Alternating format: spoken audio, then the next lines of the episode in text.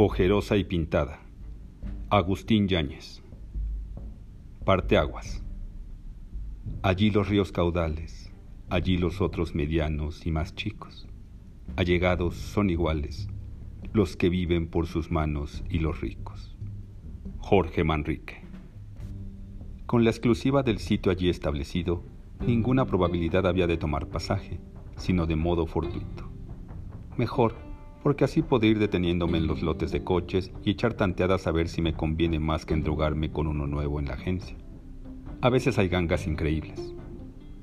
Entre baldíos, la avenida desierta, entrado a la carretera de Puebla, un hombre lo detuvo, bastón en ristre. Eh, buen señor, escúcheme. Le convendría, claro, es que sin quitar su bandera de libre, y viajando yo con usted en el asiento de adelante, para no estorbarle, que tome algún buen pasaje que por el camino se le ofrezca. Digo que si le conviene, y es claro, claro que mediante pago.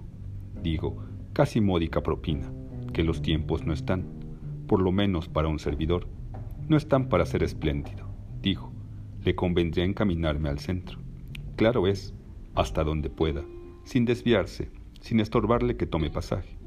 Por ejemplo, hasta San Lázaro y si se puede, hasta la Santísima o donde sea, siempre que no estorbe, claro, digo, contando con la dichosa propina, que algo es algo. Porque esos camiones, aquí, a estas horas, la vida cansada, buen amigo, y escúcheme, yo. Con cierta impaciencia, el chofer abrió la portezuela. Súbase. Aquel era un hombre de traza estrafalaria, no exento de cierta distinción, vestido anticuadamente, raídas y sucias las telas, pero limpia la cara, bien afeitada. En orden, asentados, los escasos cabellos, buena y brillante la dentadura, llenos de vivezas los ojos e inquietos como los brazos, como las manos que blandían el bastón de una en otra, mientras hablaba el hombre. Hablaba con solemnidad, untando la lengua, acentuando el movimiento de los labios como si saboreara y midiera las palabras enarcando las cejas tupidas, entre canas, lo que ahondaba las cuencas hundidas de los ojos y distendía sobre los pómulos la magrez ascética del rostro. Viejano alto, enjuto, categórico, a leguas maniático. Subió al vehículo con parsimonia, sin dejar de hablar. Se acomodó, acomodó el bastón, las piernas, la ropa, sin dejar de hablar, con prosopopeya de diplomático. Escúcheme, yo me ocupo todos los días, claro, a la hora que puedo, digo, casi todos los días, pues hay algunos que no es posible cumplir ese gusto, mejor dicho, más que gusto, casi una obligación que hace años me he impuesto y he hallado que casi es una diversión, pero propiamente no diversión, sino útil ocupación, casi diaria lección, porque aquí he aprendido más de lo que me hubieran enseñado todos los libros de todas las bibliotecas como le vengo diciendo. Me ocupo de ver pasar la historia diaria de la ciudad, es decir, observo, atestigo, examino, analizo, sí, ¿por qué no?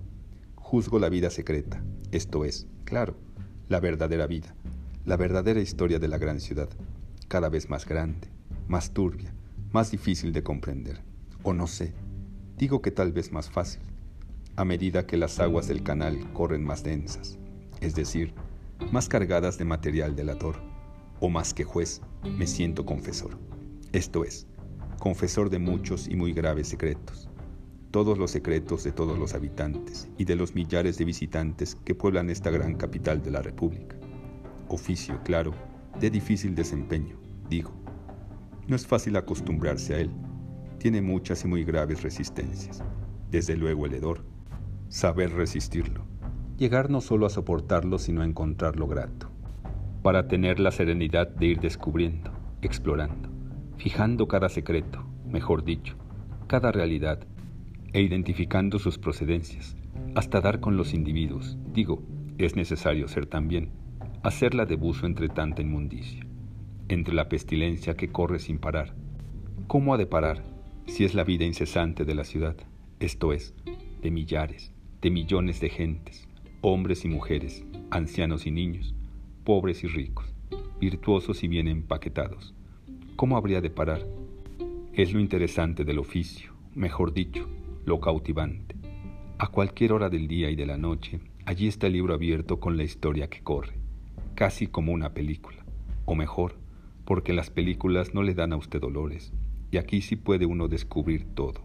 Claro, debo decírselo, es también trabajo de imaginación, pero con base sólida en la realidad. Sin imaginación no hay nada que hacer, ni el juez, ni el confesor. Eh, buen amigo, lo que yo he aprendido en este dichoso oficio, hace tantos años, tantos, como desde la muerte del señor Madero en que se me ocurrió, mejor dicho, tuve la oportunidad de asomarme y meditar a la orilla del Gran Canal. Desde entonces me he convertido en especialista de la ciudad. Mi experiencia no la tiene ni el más planchado historiador, ni el periodista más águila, ni el confesor, ni el médico de más clientela, porque todos ellos no ven sino aspectos, partes de la vida, y yo abarco todo el panorama subterráneo, todos los secretos, las debilidades de los empingorotados y de los más desgraciados, sin que nadie se me escape, pues algo de todos ellos forzosamente pasa por el dichoso canal del desagüe. Mire nomás, escúcheme. Allí la corriente arrastra los desperdicios fisiológicos del presidente de la República y del arzobispo juntos, igualados con los de los infelices presos soterrados en la penitenciaría con los de las actrices más cotizadas y los de los enfermos que suspiran por la muerte perdidos en las salas generales de los hospitales.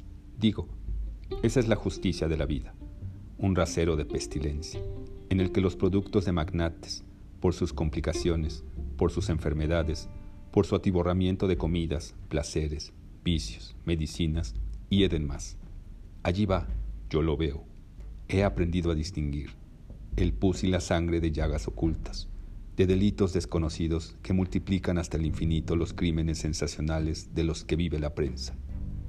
Van en un río los pecados públicos oprimidos por la avalancha precipitada, temerosa de ser descubierta, ansiosa de escapar, de perderse, digo, la avalancha de los pecados vergonzantes, cometidos, multiplicados por fariseos que truenan públicamente contra los pecadores escandalosos, contra pecadoras que no se recatan, que hacen gala de sus vicios, como aquellos hacen gala de sus falsas virtudes, mientras echan al drenaje desde documentos comprometedores, rotos en pedacitos o convertidos en ceniza para mayor seguridad, mejor dicho, impunidad, hasta las masas sanguinolientas de abortos. Eh, buen hombre, yo leo en las aguas negras las huellas de caricias buenas y malas, los desechos de festines y bacanales, la estría inacabable de semen que la malicia o el miedo desperdician, escamoteándolo a la vida fecunda, y el montón de instrumentos usados por la esterilidad, por el placer pecaminoso, en acumulación perpetua de inmundicias. El chofer miraba de soslayo al que parecía predicar para una muchedumbre, poseído de fuego profético. Está chiflado. Pronto este primer juicio se le hizo dudoso. En lo que lograba entender, algo había de sus pensamientos al pasar por los tiraderos donde descargaban los camiones de limpia y con el espectáculo miserable de los pepenadores, cuya tarea, según oye decir, enriquece las fortunas de personas muy estimadas en sociedad. El excéntrico discursiador iba formulando en palabras los vagos sentimientos que sus experiencias de ruletero a veces le despertaban. Llevar y traer, arrastrar, anudar los hilos de tupida madeja como el canevá con que bordan sus hijas y su mujer. No, este no es un escapado del manicomio. Si a veces parecía payaso en serio, más veces parecía sacerdote de los que crecen y dan vuelo en el púlpito, posesionados de su papel, o personaje de los que hacen llorar o enojar en el teatro, al grado de que los asistentes quieran intervenir como si aquello fuera de veras. El chofer fue interesándose, deteniendo la velocidad, para prolongar la extraña declamación, que a medida de su desarrollo suprimía molestias, interrupciones y muletillas de lenguaje. El escupitajo amarillo del que ha declarado guerra a su prójimo, los residuos de lágrimas, las de monjas compadecidas, de madres atribuladas, de amantes despechadas, de ancianos vejados, las medicinas tiradas por inservibles cuando ha muerto el paciente, y las flores marchitas que fueron holocausto, ilusión, alcahuetería, lambisconería, pago galante, y los cadáveres de animales que fueron alegría de alguna doncella, consuelo de alguna desahuciada, sustento de alguna familia, pájaros, gatos, perros, gallinas, chivas y a veces, con frecuencia, cadáveres mayores, digo, de cristianos misteriosamente desaparecidos. Cadáveres de veras. ¿Cuántos estarán atados con grandes pesos en el fondo de la porquería, descomponiéndose sin caminar al empuje de la corriente? ¿Cuántos huesos enterrados en sitios fijos y cuántos disgregados al capricho de las aguas negras? Mujerzuelas asesinadas que no tenían dolientes ni quien reclamara sus despojos. Víctimas políticas cuya pista el terror hizo perder. Suicidas solitarios, cuerpos de delitos vueltos perdedizos. El canal es suficientemente largo para acercársele y arrojar impunemente materiales de delación, que se unen, se confunden con la eyaculación de los caños que vienen de todos los barrios, de cada una de las casas, de las alcobas privadas, de los cuartos de hotel, así sean barrios, casas, alcobas, cuartos de lujo deslumbrante o de sórdida miseria. Desfogan aquí los albañales de la penitenciaría, de la cárcel del Carmen, de la inspección de policía y de sus demarcaciones, de las prisiones preventivas que tienen los cuerpos innumerables de policía. Tributan aquí los cuarteles, los hospitales, los conventos, las sacristías, los internados y demás colegios, los bancos, los despachos de capitanes y caballeros de industria, las casas de asignación, los apartamentos exclusivos, los discretos, los de fama pública descarada. Se hallan aquí comunicados los rincones más íntimos de personas difíciles de ver, altos funcionarios, dispensadores de la fortuna y de la ruina, manipuladores de la opinión, secuestrados por la fama, bellezas oficiales, influyentes irresistibles, damas inaccesibles, jefes ocultos de bandas, prófugos, y aquí se juntan con las aportaciones de servicios colectivos en casas de vecindad, en teatros y cines, plazas de toros, estadios, frontones. Aquí es el resumadero, mejor decir, el contadero, minuto a minuto, de millones de historias, grandes o mínimas, que forman la general historia de la ciudad. El anacrónico personaje respiró con amplitud, sin volverse al acompañante, cuya presencia parecía ignorar u olvidar. Un ratoncito podría ir por aquí, llegar, presenciar las más recónditas, las más contradictorias escenas el momento en que se ordena la perdición de un inocente, en que se traman intrigas e injusticias, en que aquel periodista fragua calumnias y esta mujer se limpia los rastros de su culpa. El chofer recordó los afanes de pasajeros por limpiarse la cara, la ropa dentro del coche, antes de llegar a su casa, los acuerdos para causar mal o para cubrir faltas, las recriminaciones de cómplices que no hayan salida, los papeles rotos y retratos, las flores, los pañuelos, guantes y otras prendas, hasta las más íntimas, pintados, manchados, que los pasajeros arrojaban por la borda o abandonan en el carro, con tantos otros efectos delatores. La voz hueca proseguía sin descanso. El de la violación de aspirantes a la gloria y de curiosas impertinentes. El de las luchas, las resistencias estériles. El de las grandes decisiones que han de conmover al país el de los actos anónimos de generosidad y piedad y renunciación, los grandes dolores callados y las intensas alegrías no compartidas. Aún viniendo despacio, habían pasado ya de San Lázaro.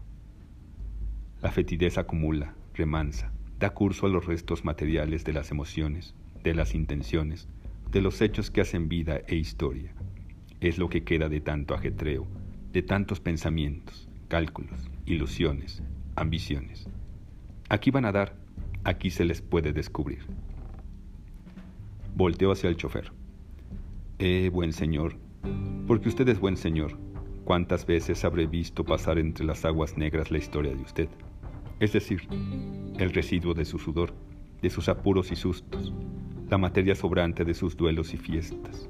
Esto es, lo que haya quedado del café bebido en algún velorio, de los alcoholes con que haya festejado algún buen acontecimiento, las comidas de bodas, bautizos, qué sé yo, hasta su mugre, dispénseme, digo, la inevitable mugre de los que trabajan por el pan de cada día, claro, la más honrosa de las mugres, aunque aquí se junte con las mugres vergonzosas. ¿Qué le vamos a hacer? La vida es así, una ciudad es así, junta de santos y pecadores, de apóstoles revueltos con asesinos y ladrones, de vírgenes prudentes y necias, de mujeres incorruptas, digo, claro, moralmente hablando, y de meretrices, de sanos y enfermos. Contemplar las aguas negras es como leer apasionadamente las páginas del Apocalipsis, como descifrar cada uno de sus símbolos para leer el pasado, el presente y el futuro de la humanidad. Yo hago, completo una cosa con otra. Leo el Apocalipsis para comprender la lección del desagüe. Y leo también a los profetas del Antiguo Testamento. No hay nada más bello que la fealdad fulminada por sus labios. Eh, claro, yo aspiro a ser profeta en mi propia tierra, compenetrarme de las enseñanzas del canal, para un día no lejano arrojar sus inmundicias al rostro de la sociedad, en busca de que se avergüence y se arrepienta. Volvió a respirar profundamente tomando aliento. Si todos vinieran de cuando en cuando a verse retratados, a contemplar sus vidas en las aguas negras y se pusieran a reflexionar, otra sería la historia de la ciudad, como en el caso de aquel que se hizo santo al mirar el cadáver putrefacto de la reina en cuyo servicio se había desvivido. Confesor, juez, profeta, y por esto, para muchos, loco. La chifladura, digámoslo así, para darles gusto por su lado, empezó con otra que todavía tengo, y es la de recorrer la ciudad para darme cuenta de sus mudanzas. Claro, también cuestión de historia. Sitios, edificios que desaparecen y son sustituidos por otros mejores o peores, según el gusto, según las épocas, y me llega la misma tristeza del desagüe. Cuántas casas, cuántos palacios, iglesias, plazas, calles, monumentos cargados de recuerdos, de historias públicas y privadas, he visto desaparecer de un día para otro. ¿Conoció usted Santa Brígida? ¿Y la casa de don Porfirio, allí donde han levantado un cajón de banco sin chiste alguno? conoció aquellos callejones frente al zócalo, entre el palacio del ayuntamiento y el portal de las flores. No sé cómo se les haya escapado el palacio de Iturbide, si ya casi nada respetan, digo. El becerro de oro les da pezuñazos y los tumba. Claro, yo mismo lo reconozco, ya lo dice el dicho. Renovarse es vivir. Pero no deja de doler que caigan los sitios, mejor dicho, los recuerdos que han hecho la vida, y sobre todo, arrasar la nobleza de los edificios ir, como quien dice, a la trompa talega. Un día te vi, otro no te conozco. El chofer ha vivido y hasta padecido esta experiencia. Con cualquier tiempo de ausencia le cuesta trabajo poder orientarse por entre calles y edificios nuevos. El interés del discurso lo había hecho detener el coche, circunstancia en que no parecía reparar el incontenible parlante. Esto es la historia. Duele, como al pasar por el desagüe, apesta uno y lo mismo. Como alguien dijo, inestabilidad, corriente que no para, destrucción, desechos, río voraz, o como en el verso, polvo, sombra, nada.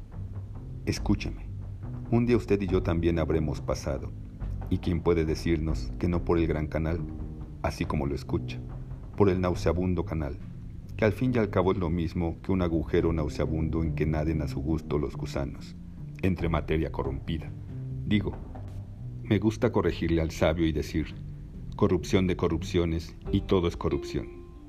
El desagüe, la piqueta demoledora, los desengaños, los pudrideros de hombres y basuras. Alguien me llama cínico. Primero me molestó, luego me gustó. Así denominan al genial Diógenes, que al ofrecerle a Alejandro el Grande una gracia, reclamó que no le quitara el sol. Solo que yo no vivo desnudo en un tonel ni tengo linterna pues para buscar justos entre pecadores me bastan estos ojos, que no necesitan lentes hasta hoy en día. Claro, cínico tiene que ser el filósofo de una ciudad, y más como esta gran ciudad. El chofer dio muestras de impaciencia. Eh, buen amigo, escúcheme todavía un segundo para contar el principio de la historia. Como si dijera, la historia de la historia. Fue cuando mataron al señor Madero y al señor Pino Suárez. Yo andaba en las mismas de recorrer la ciudad entonces, lleno de tristeza y de rabia por el crimen, digo, la imbécil destrucción de dos vidas, como si fueran de mi casa. Caminaba como si algo se me hubiera perdido irremisiblemente. Lo que también es la verdadera sensación de la historia, la plena sensación de vivir.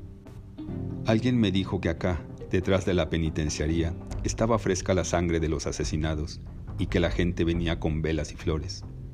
Allá encaminé mis pasos de historiador y de filósofo porque todavía no se me había despertado la vocación de confesor, juez y profeta. Digo, ese día fue, mejor dicho, Empezó cuando desesperado, anonadado, dije, voy a conocer el canal del desagüe.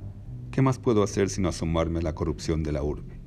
Después de crimen tan monstruoso, a más que siempre tuve deseos de conocer esa obra cuyas titánicas proporciones había leído ponderar. Y al canal fui. En el canal se me representó la figura de los asesinos encumbrados. En el canal descubrí la carroña esencial de una ciudad en que yo había visto el esplendor de Porfirio Díaz cuando el centenario, el entusiasmo de la gente cuando la entrada del señor Madero, y había visto el esplendor de las procesiones de corpus, de los arzobispos, de las damas, de los carruajes, de los catrines, de muchísimos banquetes y bailes, de las iluminaciones, de los palacios, al fin y al cabo, ciudad de los palacios. Había entrado a los teatros, a los restaurantes de lujo, ¿Conoció usted el Café Colón?